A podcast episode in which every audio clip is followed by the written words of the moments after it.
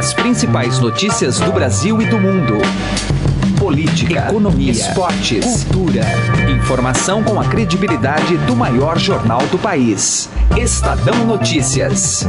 Olá, tudo bem com você? Eu sou Emanuel Bonfim e está começando a partir de agora mais uma edição do Estadão Notícias, nosso podcast aqui do Estadão, com análises, entrevistas e informações sobre os temas mais importantes do momento no Brasil e no mundo. E hoje vamos falar sobre a vitória de Michel Temer ontem na Comissão de Constituição e Justiça da Câmara. Por 39 votos a 26, a CCJ aprovou o parecer do deputado Bonifácio de Andrada, que pede o arquivamento da denúncia apresentada contra o presidente Michel Temer e também contra os ministros Eliseu Padilha, da Casa Civil, e Moreira Franco, da Secretaria-Geral da Presidência. O placar foi menor do que aquele da primeira denúncia, quando o relatório a favor de Temer foi aprovado por 41 a 24.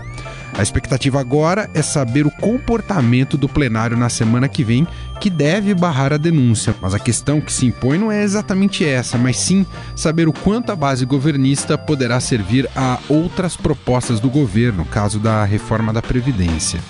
Outro assunto do programa de hoje é a polêmica portaria editada pelo Ministério do Trabalho na última segunda-feira que dificulta a punição de empresas que submetem trabalhadores a condições degradantes e análogas à escravidão. Nós vamos entrar neste tema entrevistando Caio Magri, que é o presidente do Instituto Etos. Não perca. Confira ainda uma entrevista com advogado e professor de direito do Mackenzie, Elton Duarte Batalha, sobre espírito de corpo que tomou o Senado na hora de salvar a pele de Aécio Neves. Para você participar do Estadão Notícias, mande seu e-mail para podcast@estadão.com. Este programa também está no Spotify. Coloque no campo de buscas o nome do programa, procure e passe a acompanhar as nossas publicações. Ouça e participe. Estadão Notícias. Política. A derrubada pelo Senado das medidas cautelares impostas pelo Supremo Tribunal Federal a Aécio Neves mostra a preocupação de alguns senadores com o próprio futuro. Acompanhe a análise do advogado e professor de Direito da Universidade Mackenzie, Elton Duarte Batalha, que conversou com Raíssen Abac. Vamos tratar aqui do caso do senador Aécio Neves, do PSDB. Houve lá uma votação do plenário do Senado em que foi derrubada a imposição de medidas cautelares do STF contra ele. O afastamento do mandato, o recolhimento noturno e a entrega do passaporte. Qual é a sua visão sobre essa votação que foi muito mais política, mas do ponto de vista jurídico também? Pois é, né? Esse é um, um, exemplo de uma situação que tem me incomodado bastante no Brasil, que é uma certa politização do judiciário, né? Tenho a impressão que a primeira posição adotada pelo STF era a mais correta, no sentido de que cabia eventual afastamento do Aécio, ainda que isso provocasse um, uma certa, um certo problema do ponto de vista político, porque era meramente uma medida cautelar. É, independentemente do fato dele já ser réu ou não, era uma, uma situação cabível. Eu tenho a impressão que algumas questões que esse caso trazem, traz à tona devem ou deveriam ser melhor estudadas no Brasil, inclusive essa questão de separação de poderes, que é, o fato do judiciário ter aplicado uma medida cautelar não ofende a separação de poderes, uma vez que a separação de poderes estanque, como algumas pessoas é, preconizam por aí, é, aquela clássica do Montesquieu, ela já há muito tempo não é aplicada. Ela merece um, um certo aprimoramento, como ocorre com a aplicação do checks and balances, do, do sistema de freios e contrapesos. A ideia de que é, cabe ao próprio poder legislativo decidir sobre isso me parece uma acomodação política de um assunto que não deveria ser tocado pela política, que é o assunto jurídico, né? Agora, a gente vê que entre os senadores foram 44 votos a favor de Aeste, 26 contrários, e um levantamento aqui do Estadão mostrou que desses 44 votos, 19 estão implicados de alguma forma na Operação Lava Jato. Isso pode mostrar uma possível preocupação desses senadores com o próprio futuro ao votarem a favor de Aeste?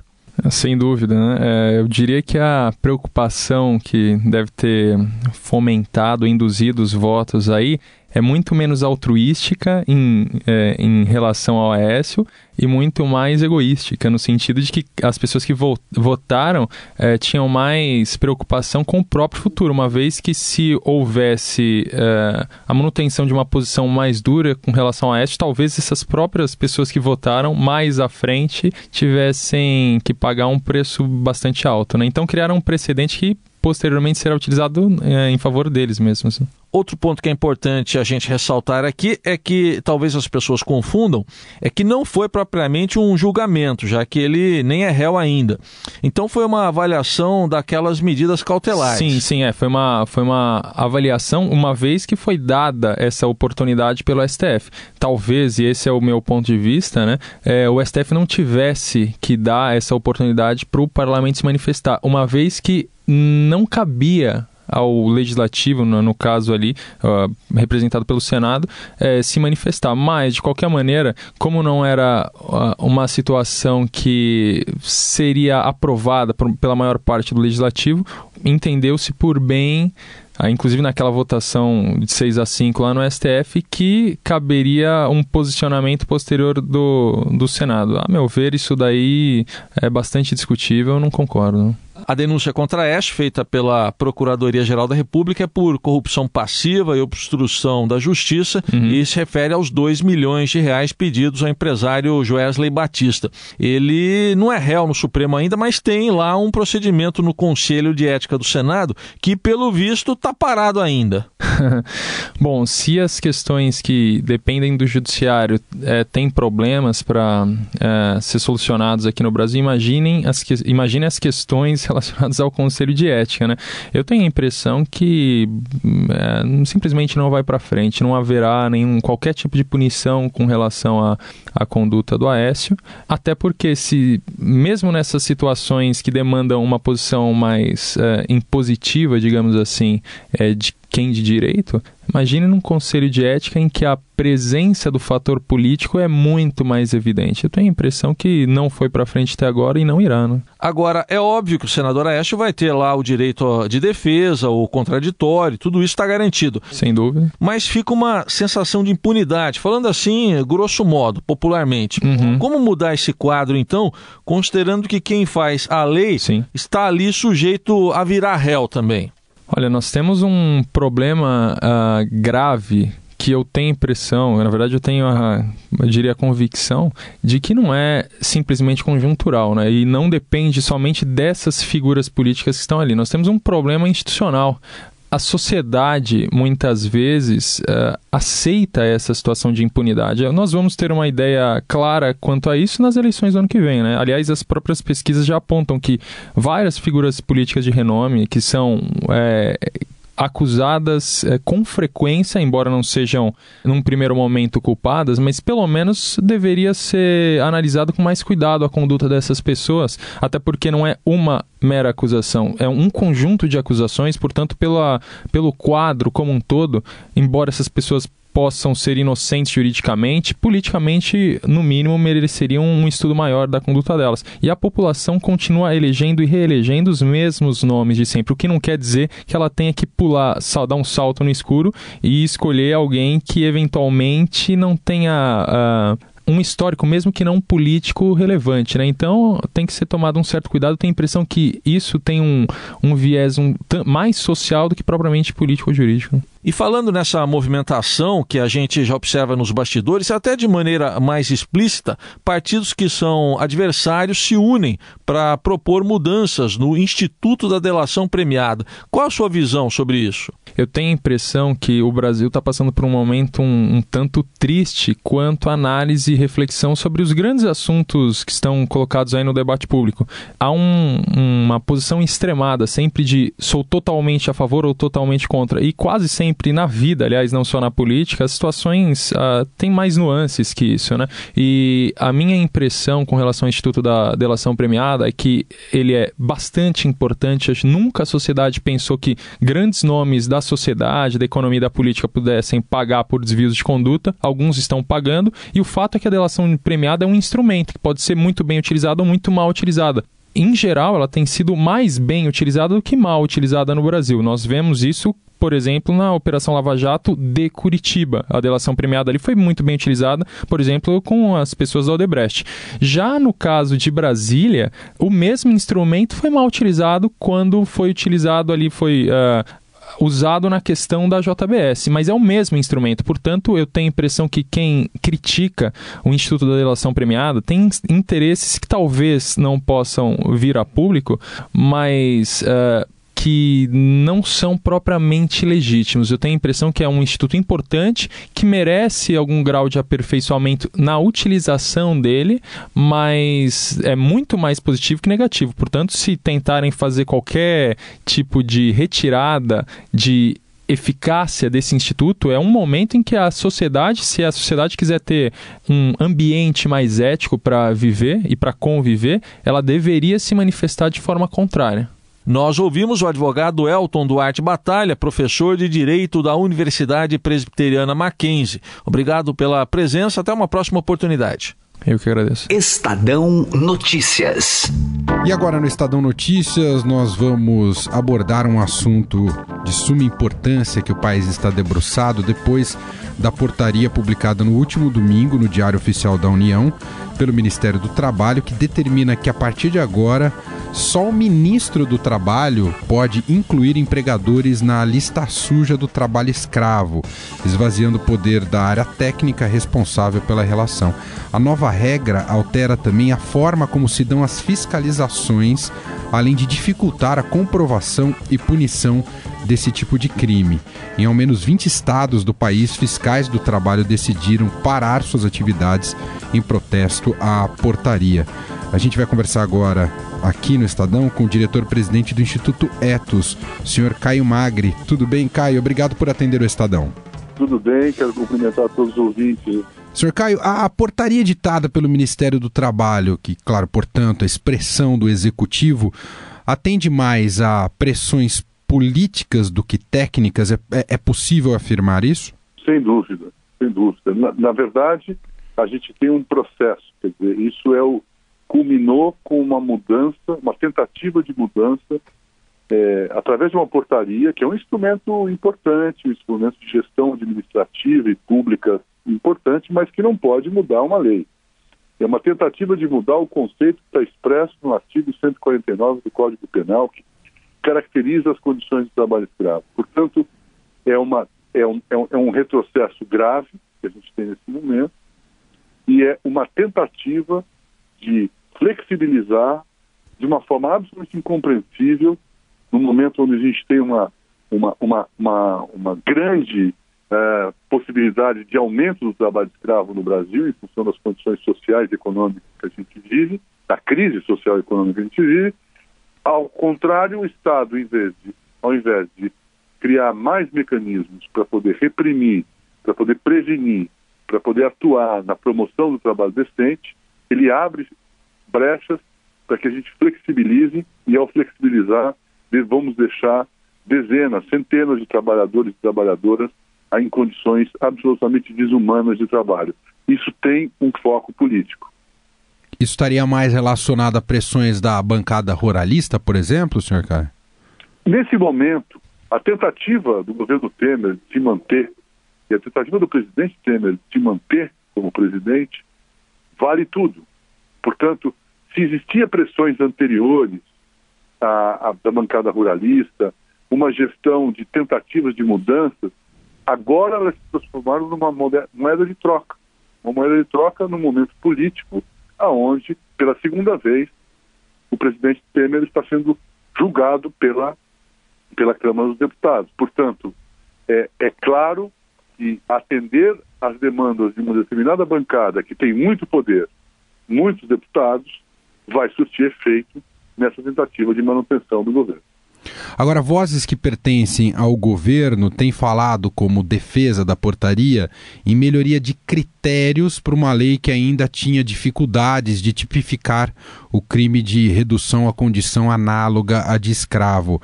A lei de fato permitia esse tipo de abuso de interpretação ou, ou há um exagero aí?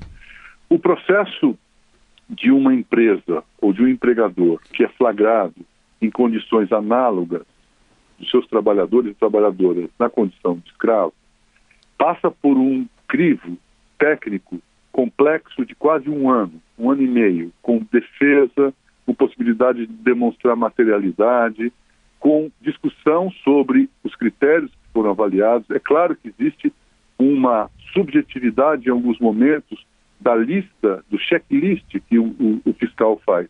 Mas ele tem, por outro lado, pr primeiro para a defesa do, próprio, do, seu próprio parecer, um, uma visão de alguém que não esteve no local, mas que consegue observar as condições necessárias para se classificar como trabalho escravo. Então, tecnicamente, o processo sempre foi muito bem estruturado e foi muito bem construído com aprendizados. Desde 2003, que nós temos a lista suja. Só vai para a lista suja, de fato, quem, de forma material, produziu relações de trabalho análogas ao trabalho escravo. Então, é, veja, é, é necessário aperfeiçoar os mecanismos sempre, mas isso só se pode fazer com diálogo. A determinação que o governo teve foi uma determinação de reescrever uma lei através de uma portaria, o que é ilegal, e ao mesmo tempo não pôde, não quis discutir com a sociedade, com as entidades empresariais, com os trabalhadores, com as organizações da sociedade civil, qual seria o melhor caminho para você aperfeiçoar. Se existe distorções, vamos corrigir, mas elas têm que ser corrigidas em bases técnicas. Muito bem, ouvimos aqui no Estadão o diretor-presidente do Instituto Etos, Caio Magri. Muito obrigado, viu, Caio? Obrigado e um abraço a todos os ouvintes. Estadão Notícias. Coluna do Estadão, com Andresa Matais. Nosso contato agora é com a editora da coluna do Estadão, Andresa Matais, que fala com a gente direto de Brasília. Tudo bem com você, Andresa? Oi, Manuel, tudo bem? Oi para todo mundo. Andresa Matais, ontem acompanhamos algo que, inclusive, você já vi, uh, vinha dizendo aqui para o nosso ouvinte do podcast, que o presidente Michel Temer venceria na Comissão de Constituição e Justiça, né, um primeiro parecer que foi feito, inclusive, elaborado pelo deputado Bonifácio Andrada, e de fato isso se concretizou. No final, 39 votos justamente para barrar a denúncia e 26 contrários. Um placar um pouco menor daquilo da vitória da, da, da votação da primeira denúncia. Qual análise a gente pode tirar daí, hein, Andresa? É, Manuel, foi uma manobra ali do PSB para tirar dois votos do presidente Michel Temer. Eles fizeram mudanças na comissão de última hora e o Temer provou do próprio veneno, né? Porque na primeira denúncia é, o governo estimulou ali o troca-troca para conseguir votos é, a favor né, do, do presidente Michel Temer. E agora a oposição aprendeu o caminho e fez a mesma coisa, mas não foi suficiente é, para alterar o placar de forma que prejudicasse aí os planos do, do presidente Temer de é, aprovar o relatório do deputado Bonifácio de Andrada, é, que fez todo um ataque né, aos investigadores e não a denúncia. É, ele não entra no mérito das acusações contra o presidente Michel Temer, os ministros Moreira Franco e Eliseu Padilha, mas ataca o procurador-geral da República da, da ocasião, que é o Rodrigo Janot, é, que, por coincidência, Manuel, o filho do, do relator, do Bonifácio de, Andrade, de Andrada, era sub do Rodrigo Janot, trabalhava ali no Ministério Público e eu perguntei para ele se o filho não tinha ficado bravo e ele me respondeu que ele tem sete filhos, então que não tinha muito problema com esses é, problemas aí familiares não afetavam tanto. É, mas enfim, é muito importante para o governo e o governo trabalhou intensamente para isso, para que essa denúncia é, fosse rejeitada ali pela CCJ e chegasse dessa forma no plenário da Câmara. Eles acham que influencia o resultado do plenário a decisão da CCJ. O plenário deve votar na semana que vem essa denúncia, essa segunda denúncia contra o presidente Michel Temer, e é o que tudo indica, é, vai repetir aí é, essa decisão da CCJ de arquivamento. O placar também não deve ser é, muito parecido com o da vez passada. O governo sabe disso porque sempre tem os descontentes, quem está ameaçando ali, agora tem o PMDB é, que está dizendo que não vai votar mais nada se não resolver questões internas do partido. Então, enquanto isso não se resolver, o presidente Temer fica assim com uma faca no pescoço, tendo que resolver problemas paroquiais ali em troca de voto. E tem uma segunda questão com relação a esse plenário, Andresa, que será um, não sei se você concorda, mas poderá ser um teste importante para futuras votações né, do governo Temer, que tem aí no horizonte, ou pelo menos deveria ter no horizonte, uma reforma da Previdência, não é, Andresa?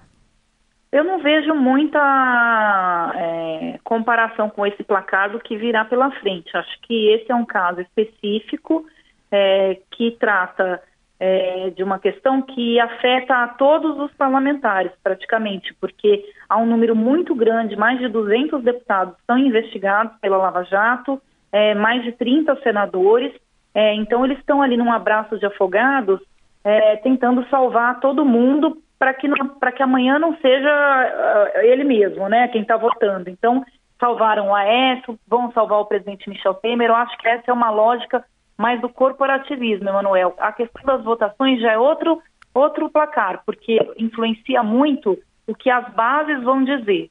É, com relação à reforma da Previdência, é, o vice-presidente da Câmara, o Fabinho, que vive em atrito aí com o Palácio Planalto, já disse que não adianta, não vai aprovar isso, ninguém vai entrar nesse assunto nas vésperas da eleição de 2018, porque é muito polêmico. O governo Temer ainda vai tentar, mas ali ele vai ter que rebolar bastante para conseguir votos, porque aí a base dele mesmo se divide bastante. Muito bem. Essa é a Andresa Matais, editora da coluna do Estadão, direto de Brasília, conversando com a gente aqui no podcast. Muito obrigado, viu, Andresa? Tchau, um abraço para você e para todo mundo. Estadão Notícias. Estadão Notícias desta quinta-feira vai ficando por aqui. Contou com a apresentação minha, Emanuel Bonfim, produção de Diego Carvalho, participação de Raíssen Abac e montagem de Afrânio Vanderlei. O diretor de jornalismo do Grupo Estado é João Fábio Caminuto. De segunda a sexta-feira, uma nova edição deste podcast é publicada. Tem tudo no blog Estadão Podcasts. E mande seu comentário ou sugestão para o e-mail podcast.estadão.com. Um abraço, uma excelente quinta-feira para você e até mais. Estadão Notícias.